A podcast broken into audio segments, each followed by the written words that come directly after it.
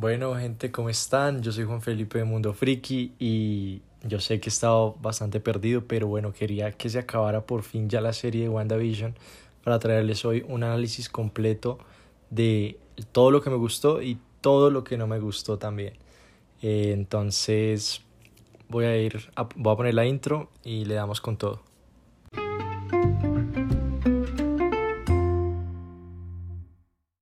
Y bueno, ahora sí eh, se viene un análisis un poco, puedo resumirme lo más que puedo porque necesito desahogarme aquí pues delante de ustedes, que sepan mi opinión como, como fanático de Marvel que soy, y no solo de Marvel, sino en general de este, de este género de, de ciencia ficción, de género de superhéroes.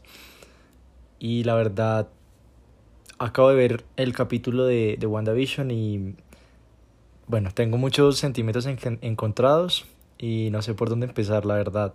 Estoy muy decepcionado, muy decepcionado en muchas cosas. Eh, empezando por...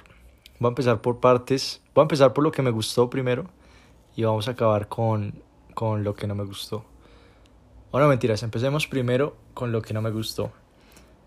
Que pues son varias cositas. Eh, y básicamente a mí lo que no me gustó fue lo que yo creo que en general a, a, los fans y los fanáticos reales de Marvel los que, lo que más les molestó, y me incluyo, fue que hayan desaprovechado así, de esa manera, la participación de, del actor Evan Peters como Quicksilver y no haber aprovechado el tema del multiverso. Y bueno, aquí voy con este punto que en serio que me molestó demasiado. Y es que Marvel, como tal, la productora de Marvel jugó con nosotros y se nos burló en la cara porque nosotros, o sea, los que hemos visto las películas de Fox de los X-Men, sabíamos que ese actor interpretaba al mismo personaje de Marvel y lo volvieron a traer y no se le dio una justificación, o sea, era solo solo por molestar. Básicamente desaprovecharon un talento increíble como lo es Evan Peters y lo malgastaron poniéndolo a interpretar a un personaje más de Westview, de, de la aldea de esta, de esta ciudad. Y, Incluso lo pusieron como esposo de, de Agatha, del personaje de Agatha, eh, llamándolo Ralph, que era el, el, esposo que siempre mencionaba en casi todos los capítulos de Agatha. Y todo el mundo pues tenía sus teorías de que, de que era Mephisto, de que era Nightmare, los, los, los villanos reales de la serie. Y realmente esto no pasó, esto nunca pasó.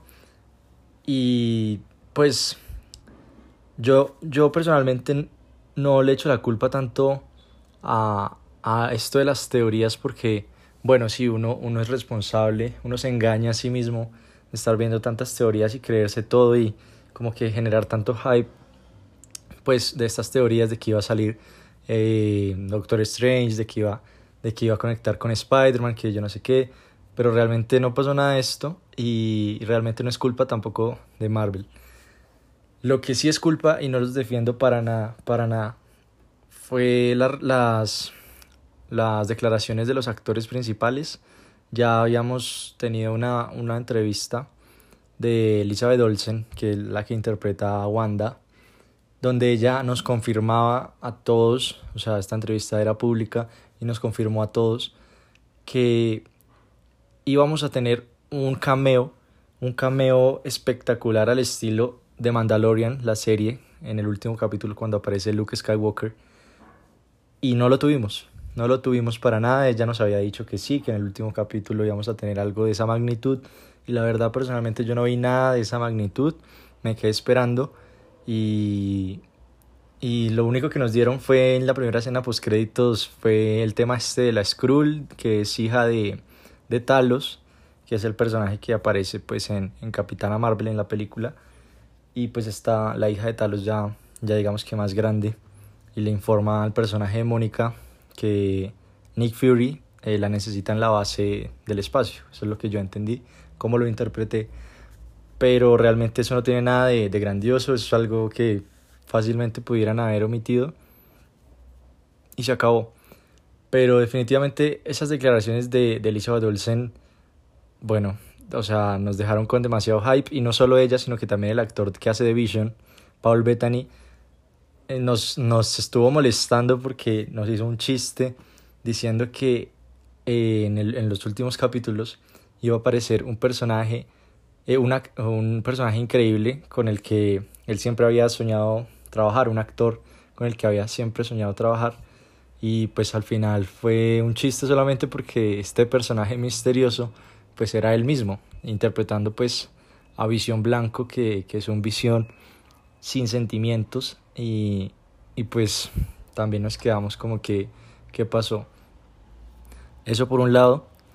Y por el otro está algo que también, incluso lo que más esperaba, lo más lógico que apareciera, el personaje más lógico que apareciera era Doctor Strange. Y tampoco apareció. Y yo digo, si Kevin Feige, el presidente de Marvel Studios, confirmó hace, hace poco realmente, no me acuerdo exactamente qué día, pero lo confirmó, que íbamos a tener una trilogía del multiverso em, que empezaba con WandaVision, después iba con Spider-Man 3 y después llegaba, eh, finalizaba con Doctor Strange. Y yo no vi nada del multiverso, o sea, si, si esto era el inicio de la trilogía de un multiverso y no lo dice cualquier fan, ni, ni cualquier youtuber, ni cualquier, ni cualquier persona que se inventa teorías, sino que lo está diciendo el mismísimo presidente de Marvel Studios, nos dice que tenemos esa trilogía que vamos a empezar con WandaVision y no nos dan ni siquiera ni siquiera lo mencionan en un capítulo en toda la serie ni siquiera mencionan algo del multiverso nada. O sea que se nos burlan en la cara y también nos dejan como iniciados como que nos dejan como cuando nos dejaron en la película en la segunda película de Spider-Man eh, Far From Home donde Misterio eh, habla de los multiversos y la vaina y realmente al final eh, todo era mentira y era un ex empleado de Tony Stark y ahí la trama se va se, se termina ahí porque pues es una bobada. O sea se me hace que desaprovechar muy feo muy feo las oportunidades y además que esta vez no es solo desaprovechar las oportunidades sino decirnos también mentiras a los fans porque nosotros estamos esperando ver algo así desde hace mucho y no solo porque nosotros queramos sino porque ellos nos han dado pistas de eso durante todo el recorrido y nos tiran pistas y nos lo confirman y la vaina, pero al final no se logra el objetivo y, no lo aprovechan y se siguen riéndonos de nosotros, solo dándonos pequeñas referencias, pero realmente nada que ver. Entonces, bueno, e, eso, eso me molestó mucho, todavía no, no supero eso, la verdad. Pues hay mucha gente que defiende la serie en esos aspectos. Yo en esos aspectos no, no voy a defender la serie para nada. O sea, no digo que la serie sea mala. A mí me gustó, realmente a mí me gustó. A mucha gente le gustó también. Pero yo creo que esta serie no iba tan dirigida a los verdaderos fanáticos de Marvel, a los que bien, vieron las 23 películas y se saben todo y se saben los cómics y todo eso. Este, esta serie no fue dirigida para ellos. Esta serie yo creo que fue dirigida para un público que realmente hasta ahora se está iniciando en este tema, no sabe nada, no es tan fan. Y por eso, si uno lo ve con esa perspectiva de un fan que hasta ahora está empezando, que realmente no le interesa, no conoce como nada, y mira esta serie, le va a encantar a cualquier persona que, que empiece así como con, con este, que no sea tan fan y se la vea completa, eh, le va a encantar, porque pues tiene un, tiene un cierre la historia y es entendible todo lo que pasa desde el capítulo 1 hasta el capítulo 9 que salió hoy, eh, tiene un arco y se cierra completamente. Entonces es entendible que a esas personas les guste. Pero a las personas que somos fanáticas, fanáticas de corazón de Marvel, y seguimos esta historia y hemos visto todas las películas y lo conectamos todo. Yo no soy mucho de hacer teorías, pero sí soy muy seguidor de, de, todo, de todo este tema de, de Marvel y eso. Y pues no, no me gustó y ya he hablado con varios fanáticos de Marvel también y tampoco les gustó. Siento que de verdad es una decepción completa, es como si hubieran agarrado el final de Game of Thrones y lo hubieran copiado. O sea, a mi punto de ver, a mi perspectiva, entiendo que a muchos les haya gustado el final, pero a mí, a mí personalmente no me gustó. No me gustó y ahí ya les dije los temas principales del por qué no me gustó. Ahora bien, vamos a ver las cosas que funcionan en la serie yo creo que en sí la serie como conjunto funciona muy bien. Como ya decía, se cumplen los arcos de los personajes, cumplen con presentarnos nuevos personajes y con incluir otros y darles como una importancia mayor. Como lo son el personaje de Darcy, eh, de Darcy y de Jimmy Who, que son los personajes que ya habíamos visto en Thor y en Ant-Man, que eran personajes realmente muy secundarios y en, este, en esta serie le dieron como más importancia, eh, los hicieron más carismáticos y la gente como que el público entabló una relación con estos personajes, me incluyo. Eh, me parece que lo lograron, el objetivo de, de hacerlos como tan carismáticos. Eh, uno se relaciona con ellos, uno como que siente empatía por estos personajes. Y nos dieron también, hicieron una tarea muy grande también, que aplaudo bastante, que es la de presentarnos a Monica Rambeau, el personaje de Monica Rambeau, de la actriz Jonah Paris. Y bueno, este personaje realmente nadie la conocía, nadie conocía a este personaje, solo las personas que, que saben de cómics y saben que pues ella, eh, ella fue la primera capitana Marvel en el mundo de los cómics. Y, pero para el, para el resto de gente, el, el, el resto de público, la verdad yo miro con esos ojos, o sea, miro con esa perspectiva y digo, en serio que hicieron un gran papel en manejar este personaje, en introducirlo, porque ya sabemos que aquí no termina la historia de este personaje, sino que ella está confirmada, este personaje está confirmado para aparecer en la secuela de Capitana Marvel. Capitana Marvel 2 que se estrena, si no estoy mal, eh, a principios del 2023 creo. Creo que todavía no tiene fecha, pero estoy casi seguro que es para ese año. Eh, y pues vamos a seguir con esta historia, que bueno, ya ella eh, con los poderes y esto que son muy similares a los de, a los de Carol Danvers, a los de Capitana Marvel Incluso en los cómics, pues ella fue la primera Capitana Marvel y tiene exactamente los mismos poderes, pero pues acá como, como fue al revés, hicieron primero a Carol Danvers, eh, la hicieron con estos poderes, pues para que no quedara como una copia de Carol Danvers, pues la hicieron con, con unos poderes un poco, eh, o sea, similares, pero no, no los mismos, para que haya una diferencia. Entonces este arco de este personaje a mí me gustó, a mí me gustó bastante. Siento que eh, no aportó lo suficiente, lo que yo hubiera esperado en el capítulo final también. Incluso en el octavo, que, que no apareció, que nos dejaron como en la escena post créditos del séptimo capítulo, ahí como que, como que, no sé, como que no se supo qué pasó y en el octavo no apareció en ningún momento y hasta ahorita apareció en el último. Y apareció por unos minutos que eh, pues a mostrar sus poderes en una, en una escena de acción y ya y no lo vemos hasta el final hasta la escena post créditos y realmente pues no es que, no es que haya aportado bastante. Me hubiera gustado más que, que se hubiera unido más como al, a la batalla, aunque entiendo también el objetivo pues era mostrar eh, pues estas dos peleas, que era la de las brujas, en este caso la de Agatha y la de la de la bruja escarlata, o sea, Wanda, y es la de los dos visiones.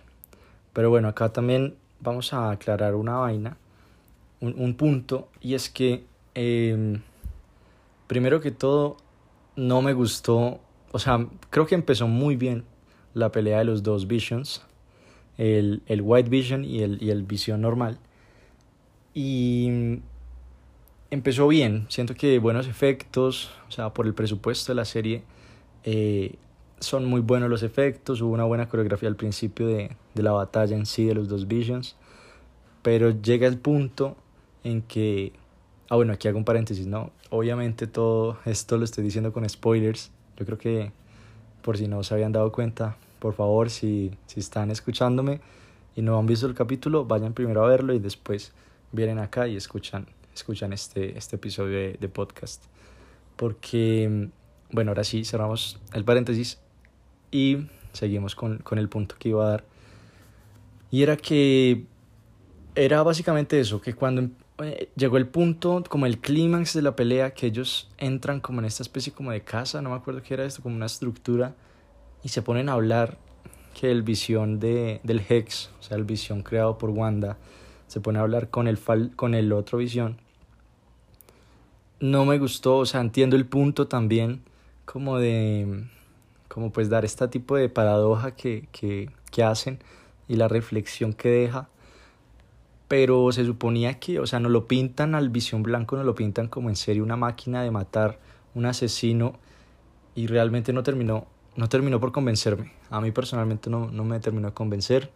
Empezó muy bien y bajó totalmente todo porque básicamente no, no hizo nada, no hizo nada, no puso como en, en de verdad como en, en problemas al personaje de, de Visión, no lo puso en problemas y se arregló muy fácil, muy fácil la, este, este, este problema, se arregló solo con palabras y pues han salido muchos memes ahí en redes sociales y eso y, pues con razón porque solo con palabras eh, ya se, se volvieron amigos y este personaje desaparece y quién sabe hasta cuándo lo vamos a ver.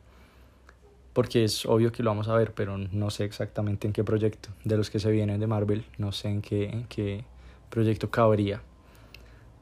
Pero no me gustó, no me gustó esa parte la... O sea, entiendo el punto del director, entiendo el punto del director en, en hacer que Visión le ponga, le pase los recuerdos y de la nada se vuelva bueno. Pero me hubiera gustado más un poco más de, de acción, que, que, en serio eh, hubiera sido un antagonista mucho más bueno, o sea, que se hubiera cerrado más el arco del personaje y no dejarlo ahí como tan a la deriva. Entonces no me gustó esa parte. Y hablando de la otra antagonista, en este caso Agatha, mmm, hay varios puntos, varios puntos. La actriz en lo personal me gusta mucho, siento que en toda la serie hizo un trabajo muy excelente de, de actuar, o sea, actuó muy bien. E interpretó como varias facetas del personaje que, que me gustó cómo lo hacía. Me parece que la actuación es bastante buena. Pero hay varios puntos que no me gustaron. El primero es el traje, el, el outfit que le dieron a este personaje. No me gustó para nada. No me gustó para nada. Sentí que el maquillaje y todo el cosplay que le hicieron no, no sé, parecía de, de en serio como estar viendo una persona disfrazada en Halloween y nada serio, nada, nada, nada extraordinario, no me gustó. El traje no me gustó. Me gustó los colores que le dieron, el morado, muy parecido al de los cómics, pues la magia de ella y eso me pareció muy bien, muy correcto. El traje no me gustó eh, y tampoco me gustó que la pintaron también como una bruja pues muy poderosa y al final no lo fue porque no le dio problemas tampoco a la protagonista, en este caso pues a Wanda, no le dio nada de problemas, se acabó muy rápido todo. O sea, la pelea en sí es buena en cierto punto, pero debió ser un poco más larga, lo que digo. Hubieran dado más, o sea, una coreografía más de, pelea, eh, hubieran dirigido mejor esas escenas, la verdad. Solo de esa pelea final me gustó mucho, pues la parte en que ya Wanda desata todo su poder como, como la bruja escarlata y la vemos por fin eh, con el traje original de los cómics que para mí me encantó, creo que es lo mejor del capítulo. Yo creo que en esto sí estamos todos de acuerdo. No, no, no creo que a ninguna persona no le haya gustado. A alguien no le haya gustado porque fue muy, muy bien. O sea, el, el, el traje está muy bien diseñado. Incluso me atrevo a decir que me gusta más este que el de los cómics. Este se ve muy, o sea, se ve con mucha presencia. Me gusta cómo se ve Elizabeth Olsen. Eh, hermosa como siempre y se ve muy bien. Y pues, ¿qué se puede decir de ella? Yo ya venía diciendo desde, desde varios episodios atrás que la actuación de ella y pues la de Paul Bettany como Vision se disparó. En esta serie yo creo que se disparó completamente. Y realmente estamos ante dos grandes actores que siguen creciendo y que yo creo que tienen un futuro muy brillante. Bueno, eh, eso por un lado, la, eh, me gustó esa, ese cierre, como que cuando ella despierta todo su poder y pues sale con el traje, muy bien. Eh, no me gustó lo, de, lo de Agatha, obviamente, lo que les estaba diciendo, que, que bueno, la derrotaron muy fácil, muy fácil. Siento que este personaje igual no se cerró como, como su historia total porque al final vemos que ella dice que algún día Wanda la va a necesitar. Y yo creo que sí, yo creo que ella está para que aparezca en más proyectos de, del UCM, yo sí creo, no sé en cuáles, pero yo sí creo que ella va a volver. Y además que es un personaje muy importante en los cómics para la vida de Wanda en sí, ella también fue una mentora de Wanda y le enseñó a controlar más sus poderes. Y en cuanto a las escenas postcréditos de este último capítulo, eh, bueno, tiene dos escenas postcréditos para las personas que solo se han visto la primera. Les recomiendo que se vean las dos, porque la segunda está un poco más conectada con, con lo que se viene. No fue nada del otro mundo, pero pues me parece que está apenas. Me quedé con las ganas, obviamente, de ver algo del multiverso, me quedé con las ganas de ver eh, de pronto a Michael Fassbender interpretando a Magneto de Fox, eh, o a James McAvoy, el, el, el, profesor X, pero bueno, nada de eso pasó, o un cameo de Doctor Strange por lo menos tampoco nos lo dieron, pero pues bueno, ya cada quien dirá que, que le gustó y que no le gustó. Eh, pero en sí, las escenas post créditos, bueno, la primera yo creo que se la hubieran ahorrado. No creo que aporte mucho realmente, solo sabemos que, que Mónica pues va a seguir siendo protagonista en ciertas, ciertas partes, en ciertos proyectos del, del UCM, donde se encuentra con esta Skrull y la Skrull le dice que, que, bueno, pues que hay alguien arriba eh, que la está esperando, un viejo amigo de su mamá, pues obviamente es Nick Fury, que tiene la base en el espacio como lo vimos en la escena post créditos de, de Spider-Man 2. Entonces, pues bueno, yo creo que eso, pues incluso lo hubieran metido en el capítulo y no lo hubieran dejado como, como escena post créditos, la verdad. Pero bueno, y ya para, para finalizar, la segunda escena post créditos es, vemos una toma de un paisaje como en las montañas, alejado de todo, y una casa al fondo, esta casa pues es donde está Wanda, se está quedando Wanda. Y vemos que ella, o sea, el primer plano es de ella normal y pasan a un segundo plano donde vemos su forma astral, su forma astral con, los traje, con, con su traje y leyendo el libro, el Darkhold que vimos en, en este episodio, que es como un libro que es de los cómics. Es un libro muy poderoso donde contiene las almas de, de muchos objetos, de muchos demonios, de muchas personas y vemos que ella lo está estudiando, incluso se alcanzan a escuchar las voces de sus hijos al final.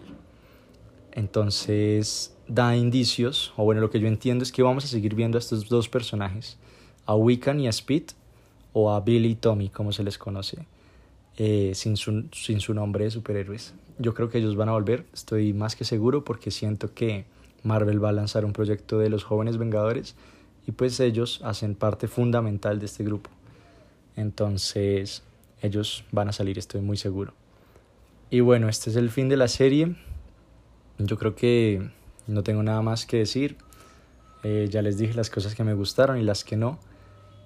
Ah, bueno, y voy a agregar otra cosa. Me gustó mucho la actuación de los dos niños que interpretan a, a los hijos de Wanda.